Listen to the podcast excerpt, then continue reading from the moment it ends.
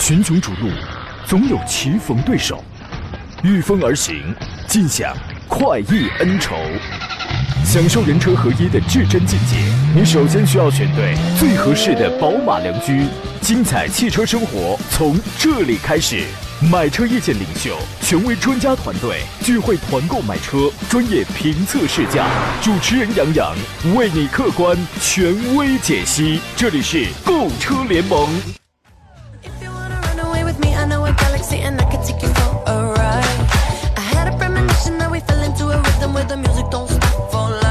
来，诸位，欢迎在星期五的上午时间如约收听山东交广此刻开始为你全省直播的专业汽车节目《购车联盟》，我是杨洋，在济南问候全省的朋友啊。周末在即了，这个周末呢可能多地有雨，出门的朋友啊，您要注意行车安全。那么不出门的呢，在家中享受奋斗五天之后的放松和补充就好了啊。没事儿的时候在家里也能听节目是吧？也能看看这个视频直播。说这话的意思是什么呢？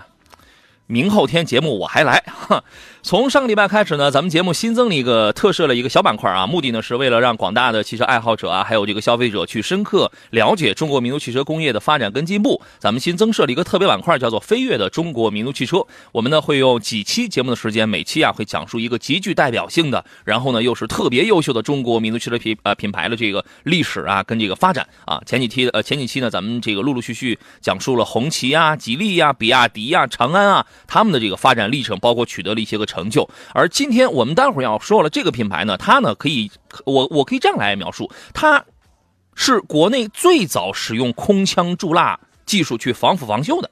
曾经确实也创下过非常辉煌的销量战绩。现在呢，单凭一两款 SUV 的产品，就让很多国内消费者都非常非常这个喜欢它。但是你要是了解它在九五九六年那个时候创业之初，是来自于某一个城市的一个小草屋里边，是吧？七八个人，然后共同这个。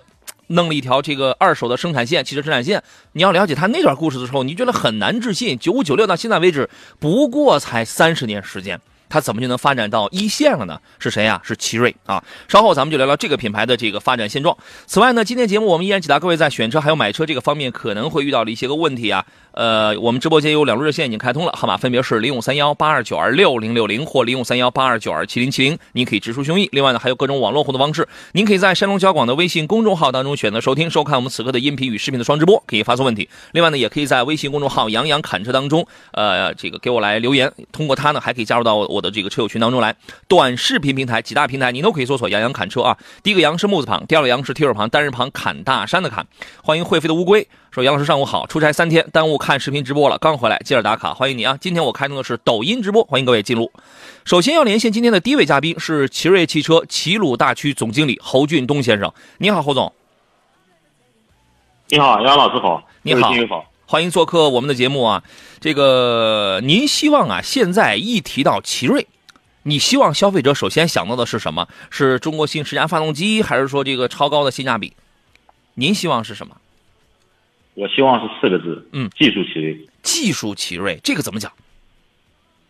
呃，因为刚才主持人也说了，其实奇瑞建厂啊应该是二十四年，目前的话，在大多数的现在全球销量已经突破九百万，嗯，然后大多数的奇瑞客户买了奇瑞车之后，其实认为我们奇瑞最大的放心的一个优势就是，第一，奇瑞技术是没问题的，嗯，我们的三大件，发动机、底盘，包括我们的车身，是任何一个买过奇瑞的这种客户，他们是可以说是转介绍，包括置换的一个非常重要的一个呃原因。嗯嗯第二的话就是，呃，刚才说技术奇瑞，奇瑞其实从建厂九七年建厂到现在，一直是把自主研发，包括呃我们的核心的技术把握在自己手里面，嗯。就是作为最核心的一个呃我们的企业的宗旨。嗯。现在我们呃很多这个媒体认为奇瑞是一个理工男，其实理工男，呃说啊。理工男，哎，理理工男，曾经我确实也有过，就是我曾经解读这个奇瑞，就相当于是国产品牌当中的马自达一样的。啊，嗯。呃，也是我们把技术层面的话，因为我们的建厂啊宗旨就是把零缺陷的产品给客户，嗯然后呢更安全、更节能、更环保，是最早的一个企业的一个企业的宗旨。嗯那么现在呢，其实从几个数据来看啊，刚才我说的全球九百万的这个企业客户，第二的话，我们的一个创新和研发实力啊，截止到这个去年年底，我们已经超过呃两千项的动力总成的专利。嗯，光动力总成就超过两千对项专利了。对对对，嗯也就是说平均半天多一点，就是我们每天就会半天多点就会贡献一个贡献一个专利。嗯那么每两年就会获得一个技术方面的一个奖项。嗯，我们的发动机已经是连续很多年获得这个中国中国新十佳发动机，对，你对看。这这就是这个发展仅仅只有三十年的，但是自力更生、自强不息的这个中国民族汽车品牌。其实短短的这个时间，你放到这个国外啊，这个很多人说啊，百年福特，百年这个，百年那个，对吧？那么你去看一下它，当它发展到三十年的时候，那个时候从无到有，它在三十年的时候，它是个什么样子？对吧？所以你就能真的就能体会到现在我们中国的这个自主品牌，它的这个质的飞跃到底有多大，有多快。我刚才讲到，在九五九六年那个时候是品牌初创时期啊，那个时候确实是在安徽芜湖的一个小草房里，车呢毫不夸张的讲，基本上属于是拿来主义啊，东拼西凑的生产线啊，你这个包括什么仿西雅特啊什么，那个时候就就是就是真的是拿来主义的时候。但是在那个时间的呃，在那个时间的这个中国呀，就算是这样的。来造出一台车，那也得拼尽全力呀。所以说，这一路走来的这个发展史也是，呃，这个非常不简单的。好在什么呢？自主不懈，厚积薄发。你包括现在的一点六 T 的中国芯，还呃前两天还刚推了一个二点零 T 的，也是自主研发了，对吧？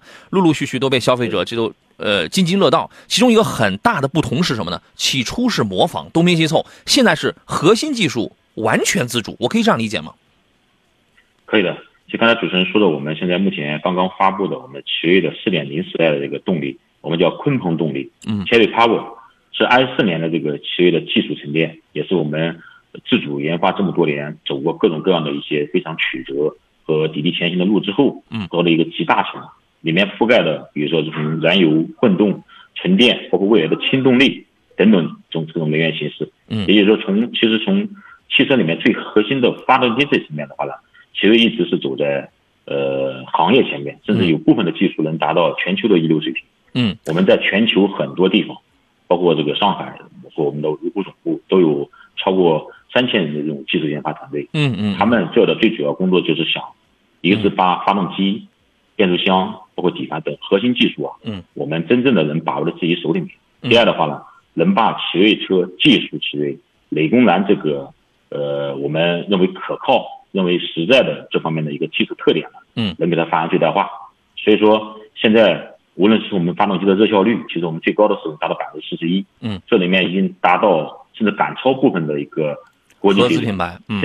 对对，包括我们的呃鲲鹏动力里面 DHG 是中国品牌的首个双电的一个机区，嗯，在全球品牌最多是十一个组合档位，我们的扭扭矩的加上最大能达到五百一十六一五百一十六米，嗯，然后传动效率是这个很高超过百分之九十七，这个技术和技术数据我就不多说了，嗯。总而言之一句话就是技术其实值得信赖，始终在进步啊。呃，始终在进步，而且我们是做一个理工男，理工男呢给大家的感觉就是埋心于技术，热心于创新，然后给大家一个靠谱、实在、放心的产品，这也是奇瑞很多客户对奇瑞的用户用车之后的真实评价。嗯，很多客在技术方嗯面的一些研发也会继续前进。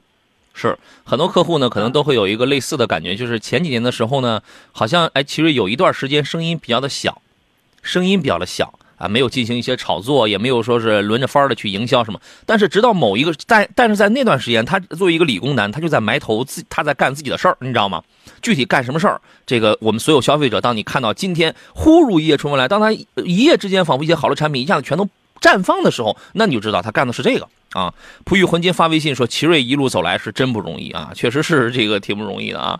我觉得呃，作为这么一个大品牌，短短三十年，然后取得这么好的一个成就的话，真的是非常棒。如果现在我们作为这个汽车爱好者、汽车消费者，我们依然在呃不用发展的眼光去看待事物的发展，然后还在说啊，我担心这个这个呃国产车就是长得好看、空间大、配置高啊，就是用不住。什么在你们嘴中什么几大件几大件就担心就用不住的话，那我那我只能说你已经脱离这个。圈子这个汽车圈子真的是太久太久了，你可能对它的这个认知，对国产品牌的认知，只是停留在大概是十年、八年之前的那段印象当中了啊。我们请侯总介绍一下近期哪些车型在消费者当中的这个关注度比较高？那肯定是瑞虎八系列了，瑞虎八家族了，对吧？呃，包括当季的这个销售政策大概是怎么样的？请您介绍一下好吗？呃，我们在这个月的七月十八号会有一款瑞虎八的一个全新车型，嗯，瑞虎八鲲鹏版，呃，叫在我们山东全国的活动，全国的上市会在我们山东，在我们美丽的青岛，嗯，然后进行上市。这款车的话呢，也是覆盖了我们企业的鲲鹏动力的 1.6T 涡轮增压缸内直喷和 2.0T 的涡轮增压缸内直喷的嗯两款动力总成，也会针对呃，当然上市的权益可能会届时再公布，但是对于发动机终身质保，对于首任车主的我们的一些呃终身免流量，包括对于我们所有品牌的这个置换最高一万元的政策，嗯，等等的话，也会给消费者带来非常实惠和实际的这种权益。嗯同时呢，呃，虎八鲲鹏版呢，也是瑞虎八系列的一款今年年度的一个最新车型。那么针对于呃前期的瑞虎八的客户的这个反应呢，瑞虎八的这个最大的核心的一个好处，动力、我们的空间、我们的一个奇瑞自己研发的智云系统都非常实用。那么在这款车里面，鲲鹏版上面的话，我们会会有更多的升级，从动力到配置到智能化，嗯，都会给大家带来一个让人意想不到，甚至是会超出意外的一个惊喜。嗯，这希望大家拭目以待。好，留给大家自己去体验吧。飞跃的中国民族汽车呢，让咱们每一个受众都可以了解真正优秀的中国民族品牌，了解他们一路走过来的故事，包括当下取得的成就、立足的这个地位。今天咱们聊这个奇瑞，咱们暂时就聊到这儿。非常感谢侯总，谢谢您，再见。再见，听友再见。好嘞，再见。我们有一位朋友发了一个微信啊，这位朋友叫牙医路漫漫，然后他说呢，家里的车呀，从东方之子到艾瑞泽五，然后再到新款的瑞虎八，我呢是忠实的奇瑞粉丝，希望奇瑞越来越好。我们觉得应该保持这样一份初心，对于造车的生产企业来讲，保持一份初心；对于这个消费者来讲呢，也要保持一份理性的热爱，对吧？理性的去看待它的这个正能量的、常规眼光的、正确眼光的去看待它的进步跟这个巨大的飞跃跟发展，是吧？这个是一件很好的事情啊！来，请出今天座上宾，来自济南润华凯迪拉克的技术总监陈安庆陈老师，你好，陈老师。你好，杨洋，听众朋友们，大家好。哎，几句话，您是怎么看待这个中国自主品牌的进步跟提升的呀？嗯，我觉得这几年呢，咱们自主品牌呢也在一致的持续的发力，包括从外观到内饰，包括到娱乐系统，到最后的动力总成的这种热效率的提升，包括它这种质量的稳定性，我觉得这几年是有了很大的一个进步。国产车现在是越做越好了。嗯，对，你看啊，为什么有的消费者他就是有有一些网民呐、尤其是网民，他就会说，国产车只不过就是在这个空间更大了，配颜值更漂亮了，配置更好了。他为什么会出现这样的说法？是因为他不懂他到底核心技术哪儿提高了，他只懂他眼睛看到的地方。对，他眼睛只看到了这个尺寸加大了，怎么怎么着了。说句大家可能不太爱听的话，那核心的东西你没看到，没看到不代表它不存在呀、是吧？我想起了十二个字：给予时间，假以时日，不可限量。我们祝福所有的中国民族汽车品牌都可以，是吧？都可以天天向上啊！天天这位朋友说，作为奇瑞车主，我感觉奇瑞车型少，换代慢，养的孩子太多，但是质量很好。哈 啊，你这个意见，希望他们可以听得到啊。我们进入今天节目的第一段广告，马上回来解答问题。好了，诸位，我们回到节目当中，注意，呃，遇到了选车买车问题，可以跟我们来进行探讨啊。郭茂强的问题是：杨老师你好，我想买一款奥迪 A 六 L 的四驱入门的甄选智雅版的车，帮忙砍个价好吗？可以啊，您自个儿先去谈，你谈不动，然后你再你再来找我。我因为我我确实啊，咱们不是高调，我确实没那么多时间，我帮你去谈价一下啊。这个确实没那么多时间，请你见谅，我不是高调啊。这个你自己谈不动了，然后我只需要给他们发条微信或者打个电话。他们能照顾的，他们就给你再额外再那个照顾，咱们卖个面子。如果实在照顾不了的话，证明你没有吃亏，你没有上当买贵，就这么简单。尽量咱们都这个用最方便的这种方式来，好吧？刚才呢，我们有呃直播间有有一位五十八岁的一位老哥啊，然后他呢他说，一点四 T 的斯柯达的明锐 Pro 刚刚上市的明锐的 Pro 啊，跟二一款的一点五升自吸的宝来选哪一个？请帮我分析一下。年龄呢是五十八岁，用途也没啥别的用途，就是纯玩，纯玩啊。这个咱们先听一下陈老师您的意见是什么？嗯，像您这个年龄的话，五十八岁的话，我觉得动力这方面可能您对它的要求呢还不是特别高哈。如果说抛开一些保养的这种使用成本来说的话，你像自然吸气的这种发动机啊，它的什么特点呢？它整个的发动机舱的温度控制的可能会比较那种增压车型要低一些，相对来说里边的一些橡胶管路老化的速度会慢一些，就说明呢，它后期你维护可能会省心一些。如果是这样选的话，我觉得可以考虑一个自然吸气的宝来。这样的话，你整个后期的维护保养省心一些。因为毕竟您对动力这一块呢，我觉得要求应该不是特别高了。虽然说1.5升的这个宝来动力平平，但是呢，适当的开的慢一点也有好处。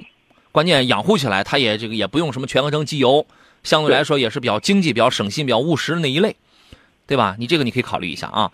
呃，祖国的花朵说领克零五推荐吗？我当然推荐了，这个车还是非常不错的。但是呢，如果咱年龄偏大一点，家里边咱有咱如如果是只有这一台车，年龄偏大，因为这个人丁他这是咱这比较兴旺了是吧？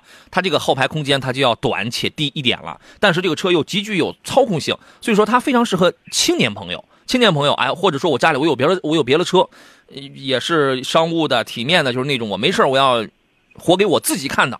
它是它是一个这样的车，动力很好，换挡平顺，提速很快，颜值非常这个个性，是吧？啊，这个反正反正 CMA 平台上出来的车吧，优点还是蛮多的，好吧？养护确实不贵啊。我爱我家问的是红旗车质量怎么样呀？红旗的 H 九跟奥迪 A 六哪款合适啊？这个呀，第一看性格，第二。看岁数，就是这其他的，咱们再聊聊这个车的事儿啊。陈老师，您觉得就是你能体会我想表达的这个是什么含义吗？嗯嗯，能理解。您给我们说一说这俩车。对，这两个车呢，一个是都是主打商务哈，一个呢是这种老牌的这种官车这种形象，已经是就深入我们人心了哈。很多就是车主或者很多这种嗯朋友一听到 A 六啊，那可以比较不错哈。当然现在呢，我们国产的包括红旗 H 九，它整个这个造型设计，我觉得首先从外边包括内在来说，已经确实非常好了。现在马路上见的也特别多了，而且红旗现在是终生的免费保养保修，我觉得这一点呢是非常吸引人的。我觉得抛开这种传统观念来说的话，我觉得咱们中国人买一台 H 九来说，我觉得是真是不错的选择。它的性价比一定是高的。你看，他又补充了一下，他他今年的年龄呢是四十八岁。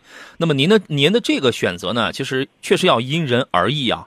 如果说呢，因为红旗 H 九它的级别定位是比 A 六要稍微要高一点的，它你可以理解为它属于是一种降维打击的一个国产车，目前卖的售价算是比较贵的这种国产车了，级别比较的高，而且空间啊、配置各方面都很好。虽然 2.0T 的这个车开起来的动力。要一般情况，为什么那个车确实太大了？但是整体的豪华跟这个气派程度，只要您自个儿驾驶技术没问题，好停、好开、好放，我觉得这个车的性价比绝对是高。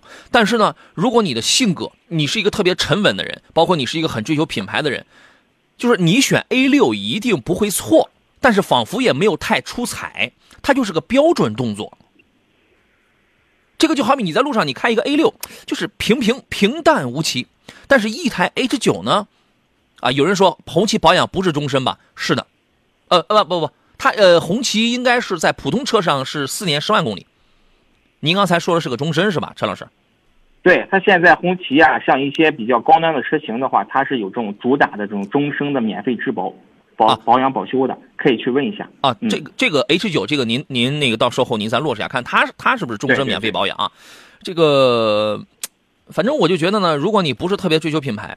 而且呢，我们开过很多的车了，我就想给自己就是选一个品牌方面，就是低调的张扬，低调的张扬的那一类的话，红旗车的质量是没有问题的。目前来讲，它的质量是没有问题的，啊，反正因人而异，确实因人而异啊，这个还得再琢磨琢磨啊。汉晨说：“杨哥，裸车八万的自动挡的轿车啊，看了有这个英朗、帝豪、逸动 Plus，有点纠结啊，喜欢颜值、内饰省心一点的，麻烦给点评一下。”啊，英朗看的是一点五升的吧？帝豪，你为什么不看那个帝豪 GL 呢？帝豪 GL 一点四 T 的那个应该八万多，应该能买到啊。还有逸动，逸动 Plus 的话，那你这个这个价格看的是什么？是一点六升的，对吧？他喜欢颜值、内饰，还得省心一点的，请陈老师来做一个选择吧。嗯，这三款车的话，我觉得英朗总体来说，它这种给人的感觉呢，就是怎么，就是比较沉稳一些，可能呢。比较内敛设计的哈，再一个尺寸尺寸相对于其他两款来说呢，可能会感觉略小那么一点。我建议呢，自己可以去在帝豪啊和逸动之间啊去选择一下，包括去亲自啊试驾一下，包括乘坐一下，感受一下，看哪个空间是吧？自己满足自己的需求，我觉得就可以了，选一款。哎，颜值内饰这个您自个儿定吧，您自个儿定是吧？有人喜欢帝豪 GL 那种比较绅士风的。有人喜欢逸动 Plus 那种什么这个蝶翼的中网啊，什么就是那种还仿仿佛还带点小溜背的，也有人喜欢什么英朗的，就是那种风格的比较庄重的，英朗还真是稍微庄重点呢，还啊。反正这个颜值啊、内饰这个因人而异。什么省心呢？我跟你说，这仨车都没有特别费心的，都没有特别费心的。就是说，后两个国产品牌在性价比方面会更高一些，而前边那一个在保值率这块会更高一些。你说是不是？合资是不是七八万的合资品牌就一定质量要比七八万的国产车好？这话你千万别相信，你千万别相信这句话，好吧？这个您自个儿琢磨琢磨啊。呃，还有一位朋友 T X 六六六说，家用追求省心耐用低故障，荣放二点零可以买到 C S 杠五二点五的四驱，而且是 A T 变速箱，该如何来选择？你这句话的潜台词就是 A T 一定会比 C V T 要好喽，对吧？又是抖音上学到的知识点吗？是吧？这个这里边你看，从你的追求来看，省心耐用低故障，荣放二点零。对吧？可能您这个价位，咱们只能拿一个四低配的风尚版 CS 杠五，但是可以拿到一个二点五的四驱版本了，啊，您是怎么来？您会怎么来建议这两个车呢？嗯，这两款车呢，我觉得首先呢，都应该挺省心哈，因为都是日系品牌嘛。这两款车的话，荣放的话，它可能市场保有量、销量可能会多一些。那 CS 杠五呢，可能整体来说销量呢，可能跟这个马自达现在的营销可能有关系哈。确实呢是做的是差强人意吧。两款车呢都不错，我觉得如果说您单纯是考虑 AT 变速箱和 CVT 变速箱来说的话，我觉得这一点的顾虑呢，我可以帮您打消掉。CVT 的箱子的话，它一般呢会匹配发动机的动力啊，不是特别扭矩特别强劲的这种哈，它要求的是什么平顺、省油、省心。你像一些 AT 箱子，它会匹配一些，比方说增压车型呀，包括一些大功率的车型，它呢会有这种换挡的这种冲击感，就再好的 AT，你也能开出这种换挡的感觉来。所以说，正常使用、正常保养的话，我觉得后期的这种故障率的话，我觉得这这个是不用过多去担心的。嗯，好，接下来咱们就提一个小的问题，我们请陈老师，因为陈老师他修过很多变速箱，咱们就请陈老师简单来解释一下。网络上这个盛传的、被很多网友朋友迷信的 AT 一定一定比 CVT 好，这话绝对吗？这个也不绝对哈，就拿 AT 来说，很多之前大家都知道哈。我自身也是做通用的，你像最早之前的通用的 GF 六的一代的箱子，我自己是做这一块的，我也可以说，嗯，它那一代的 AT 箱子哈也是，确实是小毛病比较多，嗯，反而很多你像日产的这些 CVT 的箱子，咱没有说接到很大面积的这种投诉的情况，可能呢某些这种。比方抖音上的博主也好，或者一些网红也好，他们会拿这个去做文章，拿一些比较特殊的个例的这种情况来去讲，可能会误导一部分，嗯，对，误导一部分消费者。嗯，如果正常咱使用啊，家用来说，我觉得没问题。比方说你拿一个 CVT 的箱子，它主打的就是这种平顺，是吧？省油，你去激烈整天激烈暴力驾驶，那你同样拿一台 AT，它也可能会出现故障，是吧？嗯，就是说这个说法其实不绝对。好吧，关键看是怎么用，对，怎么用怎么保养。好，群雄逐鹿，总有棋逢对手，御风而行，尽享快意恩仇，享受人车合一的至臻境界。你首先需要选对最合适的宝马良驹，精彩汽车生活从这里开始。买车意见领袖，权威专家团队聚会团购买车，专业评测试驾，主持人杨洋为你客观权威解析。这里是购车联盟。啊，这位十点三十一分，我们继续回到星期五山东小狗为您直播的购车联盟的节目当中，我是杨洋。刚才用一点时间来连线了一下我们今天的这个乐商城的好物推荐官啊，我们继续回到半后半个小时呃后半程的这个直播当中，遇到了选车还有买车问题，您可以接着跟我们探讨。直播热线是零五三幺八二九二六零六零或八二九二七零七零。另外呢，您还可以给我发微信，发呃在微博也可以啊，山东小狗杨洋侃车，就是这个是我的微博账号。另外呢，您可以在山东交通广播的微信公众号当中音视频的双直播可以给我留言，我是一边跟你们聊着天我一边我在翻看着这个刚才。我抖音直播间里，我在往上翻，因为有一条朋友这个留言非常好啊，是刚才那位四十八岁的老老哥啊，他说我呢是准备买红旗的 H 九养老用的，我的 HS 七啊家里头还有一台 HS 七呢，准备给儿子开。再说，经过这几年国家的形势，发现我们更加要多多的支持国产车啊，OK 是可以的。然后呢，他说我觉得 H 九不管是从外观到动力，特别是隔音效果非常好，四年十万公里的是免费保养，而且是终身质保。对，终身质保这个应该是免费的啊，好吧。挺好的，祝贺你啊！呃，座上宾呢是来自济南润华凯迪拉克的技术总监陈安庆，陈老师，你好，陈老师。你好，杨洋，听众朋友大家好。哎，这个我们还有朋友说三三零的探岳能买吗？这个还是谨慎点吧。您这个家里断网了，不大知道 GPF 的这个问题吗？就是这个是吧？当然，你如果你能验证啊，你比如说我去挑这个车的时候，哎，来，你给我拿出这个这个车的环呃随车环保手册来瞅一眼，哎，证明是没有这个 GPF，OK，那你可以买。但是三三零中招的几率非常的高，非常的高啊。这个波波的波波呢，他看中的一个是现款的宝马三系，还有一个是 C，C 你看的是马上要出的那个新款的，还是说是现款，对吧？这个你可以分一下。呃，然后呢，他又补充了一条，他说呢，三系看中了 2.0T 的动力，奔驰全新 C 设计的漂亮啊，全系呢就还没有上市那个，动力方面不是太理想。当然啊，它如果没有优惠的话，起步价高，然后呢，一点一呃一它是一点五 T 的，你再往上加加钱，然后是一点五 T 加四十八伏的，再往上可劲儿加钱，才给你一个 2.0T 的嘛。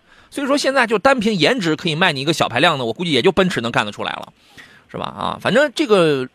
每个人有不一样的选择，有人是冲着豪华度、冲着颜值去的啊，有人是冲着玩、冲着这个操控动力去的，对吧？这个我只能说选择不一样，其实也分不出什么对跟错来，因为你无法站在你的这个圈子里去评价他那个圈子是对的还是错的，对吧？因人而异吧。呃，陈老师，您分析一下这两个车吧。嗯，我赞同杨洋的说法哈。一个呢，可能就是冲着内饰，就像你所说的哈，就是内饰感比较豪华一些，但是相对来说动力呢可能弱一些。如果对动力没要求，那可以考虑它，是吧？对内饰要求比较高。如果说是像杨所说的，纯粹为了玩，那就宝马三系就就可以了，就足够了，是吧？可以。嗯，昨天我们那个车友群，我的粉丝群里面还有朋友还专门还发了一个新款的 C 的这个内饰的照片出来，确实看上去还是蛮漂亮的哈，确实还是蛮漂亮的。呃，希望在品控这块儿。北奔可以提高点可以提高点啊！有朋友问到了这个传祺的 M 六这个车怎么样？如果你想在十几万上选一个家用的 MPV 的话，你比如说想选一个尺寸稍微大一点的，呃，虽然是家用，但是仿佛尤尤其那个那个中网那个尺寸接近四米八的尺寸，还就是带点派，带点商务的那就是那种感觉的话，是吧？我觉得这个车你可以考虑。唯一呢，就是原来有人吐槽，因为它是一个 1.5T 加一个七档的干式双离合的。这么一个变速箱，原呃，唯一就是原来有人吐这个吐槽，还是这个变速箱在匹配上有有一定的这个这个顿挫的问题，好吧？那就是这样啊。呃，七九说啊，七九发了你发了这个问题好长啊。他说很多人说国产车变速箱不行，发动机不行，底盘也不行，那为什么现在的国产车的销量会那么高呢？哎，我跟你讲，你任何的这个观点总会有一些杠精会给你找出理由来说，因为便宜啊。好家伙，那你看看现在国产车真便宜吗？国产车现在也不一定便宜啊，它不一定，它只是说有一波它是便宜的，有一波它是怎么样？那你同理啊，合资车现在有的也很便宜啊，对吧？说看看现在的吉利啊、长城啊、长安啊，很多车型不都卖的挺好的吗？也有人说法系车这也好那也好，可为什么现在法系车四 S 店越来越少呢？从这往后，你的留言我就看不到了哈。这个车卖的好与不好啊，其实我其实不太同意说我们有的网民说的是按照那个销量排行去买车。啊，这你这个东西呢，那就相当于是班里的学生，你按成绩排名论好坏喽。我这样说是不是很多家长都会特别气愤？凭什么我我们孩子也非常优秀，是吧？它是一样的，仅供参考，仅供参考，但是不代表怎么样怎么样，好不好？荣耀说杨哥好，如果三十万买车，汉兰达怎么样呀？不着急的话，等等买会有优惠吗？等，肯定会有，就是两年还是三年的事儿。啊，陈老师怎么看这个这个问题？嗯，确实是啊，他现在呢正是处在什么新老代这种交换呢，有可能是两代同时在卖哈。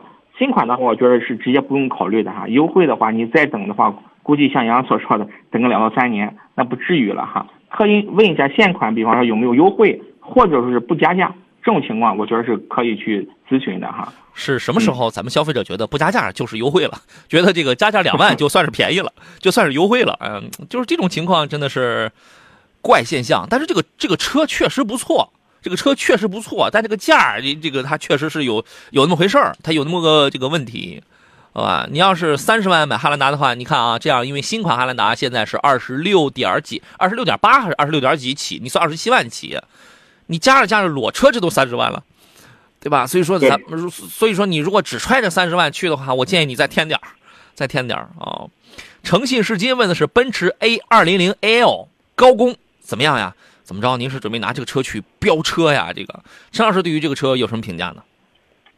嗯，我觉得除了尺寸相对来说小一些之后，我觉得性能来说是没什么问题的。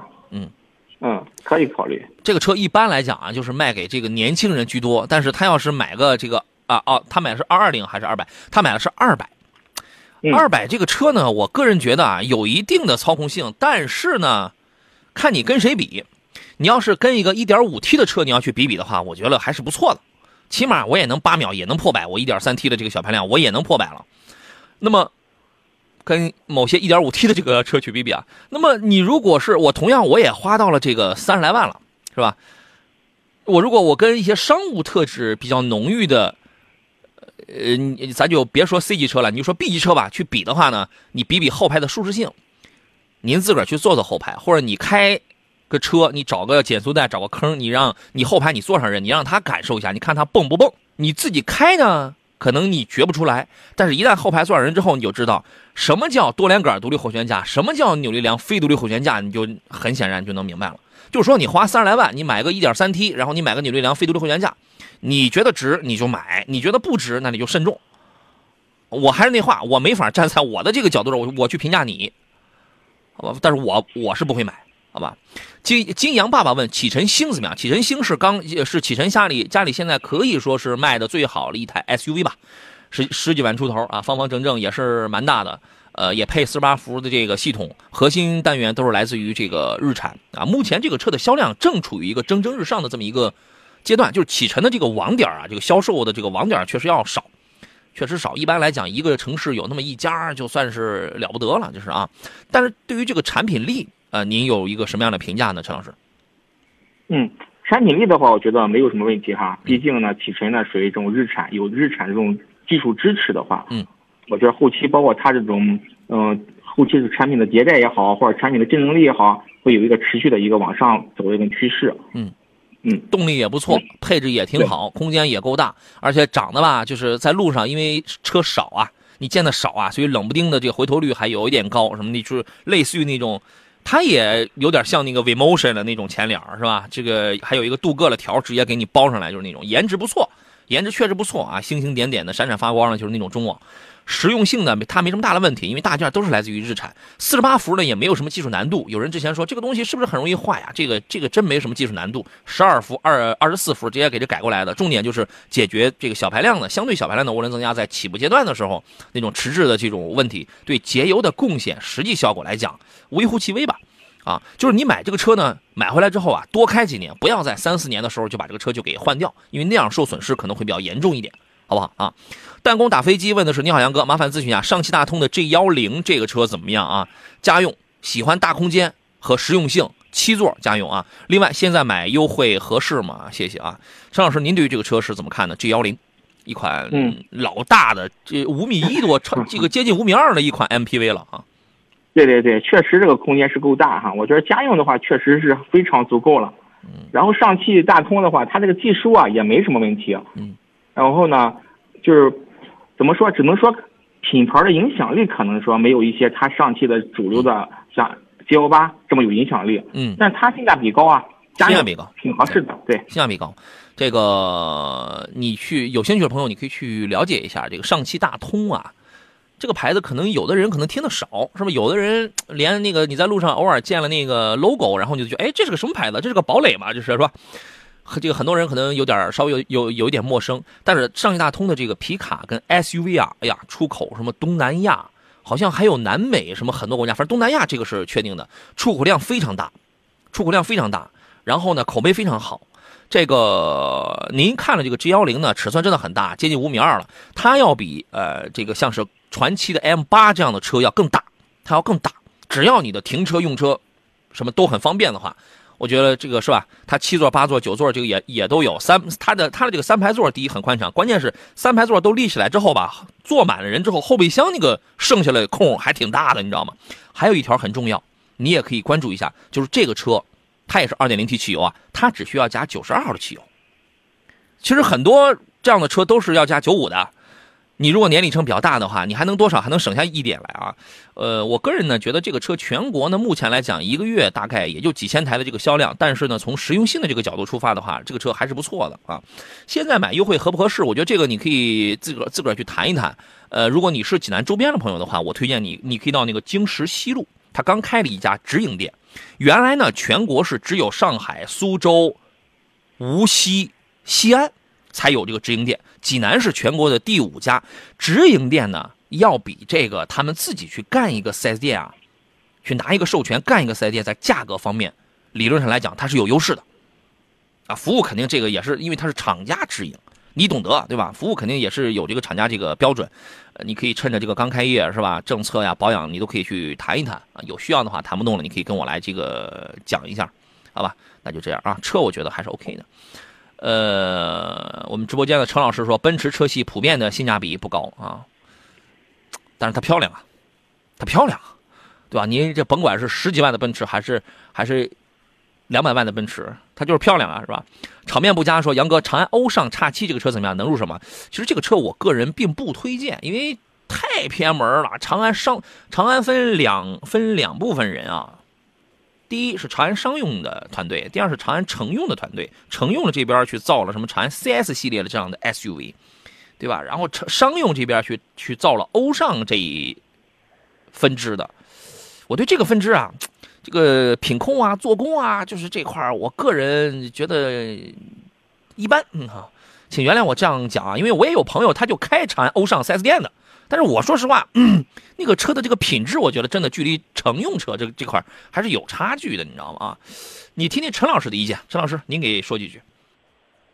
嗯，确实是啊。之前呢，我印象中在前几期节目中呢，有一位听众朋友也问了是长安欧尚，是吧？当时呢，洋洋也做了一个具体的解答。嗯，确实买车的时候呢，一个呢是要看它这个厂家，是吧？长安大品牌，但是呢，分支可能呢略差一些。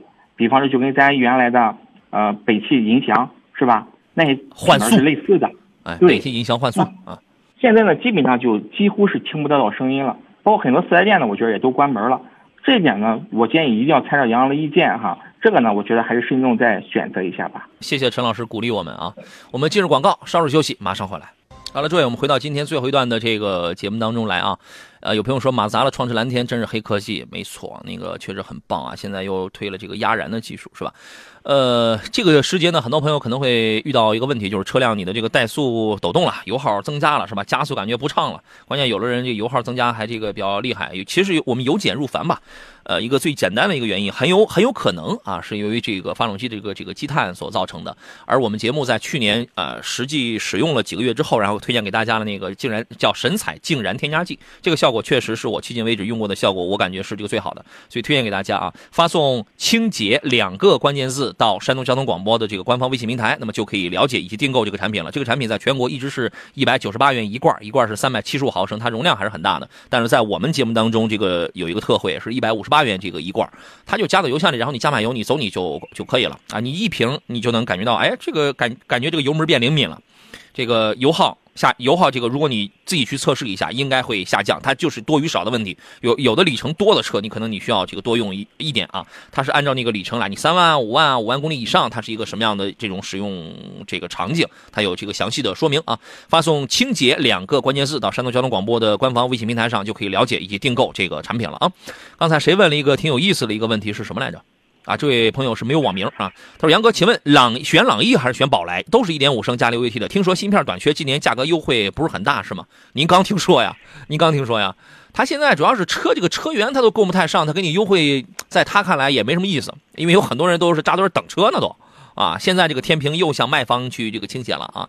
理论上来估计，今年第四季度芯片可能会有所缓解，但是也不一定啊。可能要宽裕点的话，得等明年了。嗯。”朗逸跟宝来的1.5升加 6AT 这个底子其实都是完全一样的，你喜欢哪一个你买哪一个就好了。如果你要再想再细分点，哪哪不一样啊？我觉得就是销量不一样，这个一些细微的地方细节做工稍微有一点不太一样。我个人还是喜欢朗逸要更多一点，销量大，对吧？这个做工那个，我我我个人觉得还稍微还能好一点点啊。反正当然你买谁，我觉得都没啥问题，您自个儿挑一下啊。知秋说：“呃，杨老师好，英诗派 Inspire 啊，1.5T 的选哪个配置比较合适？选我个人觉得选那个精悦版，精悦版是是比较合适的。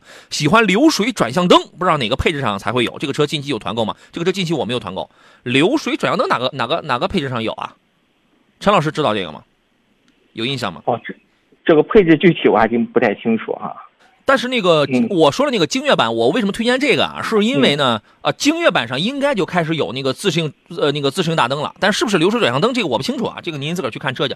我推荐精越版的一个最主要的理由，是因为这个车上有我非常提倡的那些个主动安全配置。我非常提倡的那些个主动安全配置。这个这个东西呢，你可以说，哎，平时我用不着啊，但关键时刻它能它能保障，我觉得这个就挺好的了。我确实希望这个功能平时咱们都用不到，是吧？您可以看一下啊。呃，千山南鹤说，杨老师，混动车型值得买吗？你说是油电混呢，还是插电混？这个根据你生活的这个地区，在国内是很冷的地方，还是怎么怎么着，是吧？呃，你要看这个。第二一个，根据你自个儿家里能不能安充电桩，能安充电桩，你搞个插电混。目前来讲，混动车已经不算新能源车了，啊，严格来讲已经不算新能源车了。但是呢，它是一个真是一个比较好的一个过渡产品。啊，我个人觉得啊，优秀品牌的这个优秀技术的混动车还是可以考虑的啊。陈老师有没有什么推荐？嗯，你像现在很多这种在过渡的话，可以考虑一下，确实是混动或者插电。如果说有条件的话，家里边有充电桩；如果说您平常用车那种半径的话，相对来说比较固定，那么就可以考虑一款插电这种混合动力了。这样确实特别省。平常的话，基本上您上下班插插电。充充电就足够了，可以节省一大部分的费用，可以考虑一下一些插电混的车型，还有新能源的牌照，是吧？哎，还有补贴呢，是吧？对。这个如果啊，您家里能安充电桩，因为现在基本上插电混呢，无论是大排量的，还是因为插电混的车，往往排量都不会太大，你知道吗？大一点的现在基本上也不过才二点零 T，其他有很多都是在一点四 T、一点五 T 这样的排量上。那么，如果家里能安充电桩，哎。基本上现在民用的插电混的车就能跑，呃呃，官方标定跑六十到九十五公里吧，基本就在这个范围。你呃也呃不不，六十到一百一十五，极个别像是某些国产品牌是能跑到一百一十五的这个插电混，比如说比亚迪，对吧？那么如果你的里程，比如说咱每天咱就个三五十公里、四五十公里的话，那你不觉得这个就挺香的吗？是吧？它挺合，它挺合适的啊。但是如果你是很靠这个。北方特别冷的，就是这种情况下，第一是掉电比较的快，第二一个呢，你那个电池损耗也会比较的严重，牵扯到你以后要换电瓶的那个成本，也得有个几万块钱。反正这个因人而异吧，好吧，您这块琢磨一下。碎普提是我们节目老听众了，他说刚听节目，添加剂怎么买？我的车现在开空调的时候油耗是十七个油，你是什么车开？你是斯泰尔啊，十七个油啊？啊，希望用了能降一两个油耗，这个一嗯两个我不敢保证，但我个人觉得问题不大，因为我觉得你的你的车的话应该不至于是十七个油。如果说你的车平时你比如说你的油耗就在十一二升，十一个来油的话，你按照你的这个里程来进行使用，该使用几瓶什么的，你降那就绝对是不只是一两个油，绝对不只是一这个一两油。但是如果说你的车平时我的油耗就在十五六升的话，那我觉得降个一升多，这个这个肯定是没有问题。好吧，你可以试一下，发送“清洁”两个字到山东交广的微信平台，但是不是在我们那个直视频直播间里发，在那个直播间里发没有用，在微信上发啊。还有朋友问的是邱一农，也是老听众，说杨老师，我想买大众途岳这个车，可以买吗？啊，陈老师您推荐吗？嗯，这款车的话，我建议哈参考一下杨洋的意见吧。像一些现在大众很多的车的话，嗯，它那个颗粒补给器啊，确实是很头疼的一个问题哈，一定要去关注一下，别后期万一出现堵了，是吧？再后悔那就晚了，我就是提前关注吧。途岳这个车呢，第一呢，我们原来就推荐你要买的话，就咱就买个 1.4T 的，对吧？途岳他看的不是探岳，他看的是途岳啊，上汽大众的那个稍微小一点的、紧凑的那个。呃，第二一个呢，我建议你再多加一个工作，你登录一个国家环保网啊，1.4T 配颗粒物捕捉器的这个少，但是我听说有的什么速腾有有车主反映他也遇到了。所以说这个咱们也不敢把话也不敢说死啊，他可能有他他有某一个批次的问题。哎，你登录一下国家环保网，或者说你去看车的时候，小伙子，我来我看一下这个车，你给我找这个这个就是这台就是这个车的环随车环保手册，我看一下。你这样就是不是多加了个砝码吗？是这样啊，这个自己印证一下就可以啊。还有一位朋友，这个问的是轩逸经典的变速箱家用可靠吗？啊，一点六升的配一个 CVT 的是吧？就是又来了那个问题了，只要一谈 CVT，大家都觉得这玩意儿不行啊，是吧？呃，请陈老师来给分析一下吧。嗯，对，我觉得也是这两年吧，杨洋应该是咱最早的听说的，就是基本上都是很多反映 CVT 的平顺是吧，省油。最早的时候没有说听到这么大批量的说是 CVT 箱子有问题，很多听众去质疑 CVT 箱子的是吧？也是现在销量也大了，网络也这个通达了，人心也不古了，是吧？对，反而很多人去质疑这种箱子。我倒是反而是挺推荐的。你像咱正常是家用轿车，就为了什么省心省油。很多听众买车就是担心箱子可能出问题，可能就因为这一点就不选择这台这一台车了，可能就会错过自己一台心仪的车。我的建议是什么？只要您是正常保养保养啊，正常驾驶，不是说整天买个车来之后就一脚油门到底，或一脚油门踩踩踩大半踩到油箱里边去啊。我觉得排除这种因素，正常保养，我觉得可以买的，没什么问题。行，呃，实验仪器检测，他问的是大众迈腾的 2.0T，一万公里保养一次，没问题吧？你问陈老师，行吗？他这个嗯，这个我觉得稍微长点了哈。就是想坚持坚持是吧？对，尽量的还是按照厂家一个保养的周期来。比方说，您这个车您到一万公里保养吧，它也可以，但是你要考虑到你长期以往的这样保养的话，时间长了之后，你发动机的磨损，包括你机油润滑系统里边油泥，可能会比人家正常保养的车要多，甚至可能会造成一些发动机的故障。那么你修发动机这个钱和你省下来的这几千公里的保养的成本的钱，那你算一下哪个更划算，是吧？算一笔账。嗯，还有人呢，跑这一万公里得用一年半呢，是吧？得用一年半时间呢。他是这对，样，那它发动机的运行时间就更长了。对，他是这样啊，就是说你可以考虑一下我的这个意见，但是这个意见也不一定绝对，在质保期之内，按照人家是怎么规定的，你就怎么去保。对，担心的就是万一别有问题，他拿这个东西他来说事儿，出了质保期，适当延长一点。但是我也我没有说你可以按一万公里啊，适当延长点。我说实话，我的车我基本上就是八千多八千多公里啊，他也是让我七千五百公里可以养一回，但我基本上因为我也没那么多时间，可能有的时候偶尔也能撑到个九千多，接近一万的啊。但是我那不是刻意的，我我是真没空，这是偶尔是吧？偶尔极其偶尔嗯极其偶尔。对，好吧，这个您稍微考虑一下啊啊！最不提是刚提的车是一七款的 A 八六零豪华，好家伙，那您得十七个油是吧？这个值啊是吧？也不知道十七个是不是正常油耗啊？它这个正常吗？嗯，十七个的话，如果跑市里的话，这个油耗是挺正常的哈。就是，但是如但是还是还是稍微高点儿，还是就是济南这种路况，我觉得跑市里啊，像像这款 A 八的话，这个自重的话应该差不多哈，可能略高一点，可能比方说建议也可以做一个积碳的清除尝试嘛。跑高速的话，我觉得反而能能能降很多哈，是吧？对关键还是路况，路况驾驶习惯。对嗯，朋友们，我们这个济南的这个油耗啊，往往可能比你们都要高一点，哈哈，你们懂得、是吧？恒恒说，家用 SUV 大众途观 L 的悦享版跟昂科威 S 该怎么来选择？呃，没有什么其他的这个看重点啊，包括您个人的一些个需求点之类的，是吧？啊，两个车目前来讲真的是还挺旗鼓相当的。原来是昂科威系列是销量不行，但是现在它降价降的吧，你看，哎呦，这销量不行归不行，空间稍微小点归小点，但那个做工还挺好，是吧？这个显得性价比仿佛就就高了很多了。是吧？再再再这个加上这个大众啊，这个受一些排放的问题的影响，它的影响主呃三八零上非常的少，非常非常少，主要集中在三三零，啊，它主要集中在三三零，所以就导致这个销量会呃已经是出现了一点点的这个下滑吧。呃，这两个车来交给陈老师来给选择一下吧。嗯，这两款车的话，我觉得都是市面上这个价位来说比较主流的 SUV 哈。我我推荐的话，我建议哈，一个是先试驾一下，再一个呢，我可能个人更倾倾向于昂科威吧，因为它毕竟内饰做的，我觉得应该比途观感觉呢更现代、更更更具有科技范儿吧。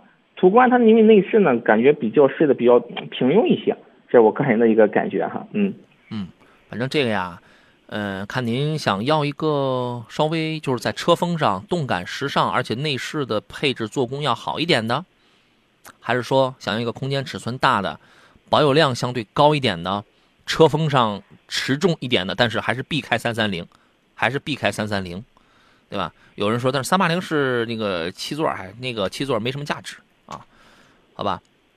就那就说到这儿啊，送出我们今天的这个三份奖品啊。我来挑一下，我要送给我们那个啊，本来想送这位朋友，这位朋友连个网名你都没有啊，送给七九，送给微信平台上的七九，还有这个我抖音直播间里的老唐，以及炒面不加番茄，OK，送给这三位朋友啊，你们都可以获得由江小红品牌提呃这个免费提供的这个健康饮品山楂汁啊，还有这个果肉饮料。您在我的抖音账号当中给我发一条私信，发了您的这个收件地址，就会免费给您快递到府上去了啊。这个机智男孩说：“我的车是一点五升的发动机，我坚持每半年或者五千公里保养一次，每次都换最便宜的机油，每次保养完都感觉很有成就感，焕然一新，轻装上阵啊！爱惜它，它会更好的爱你啊！感呃，非常感谢来自润华凯迪拉克的陈安庆老师来做客，咱们下回见。再见，杨洋，听好嘞众朋友们再见。拜拜！也感谢电幕前诸位的收听还有收看。节目以外的时间呢，欢迎各位可以关注微信公众号，或者是呃各大短视频平台都可以找到杨洋侃车。有更多的问题，咱们可以私下里您可以找一条最新的，可以给我留言，可以评论呃这个评论区留言给我就可以了。我是杨洋，祝您周末愉快吧！明天上午十一点，我会依然出现在这个直播间当中。有时间的朋友可以接着来聊聊你所关心的那些个汽车问题。再见，拜拜。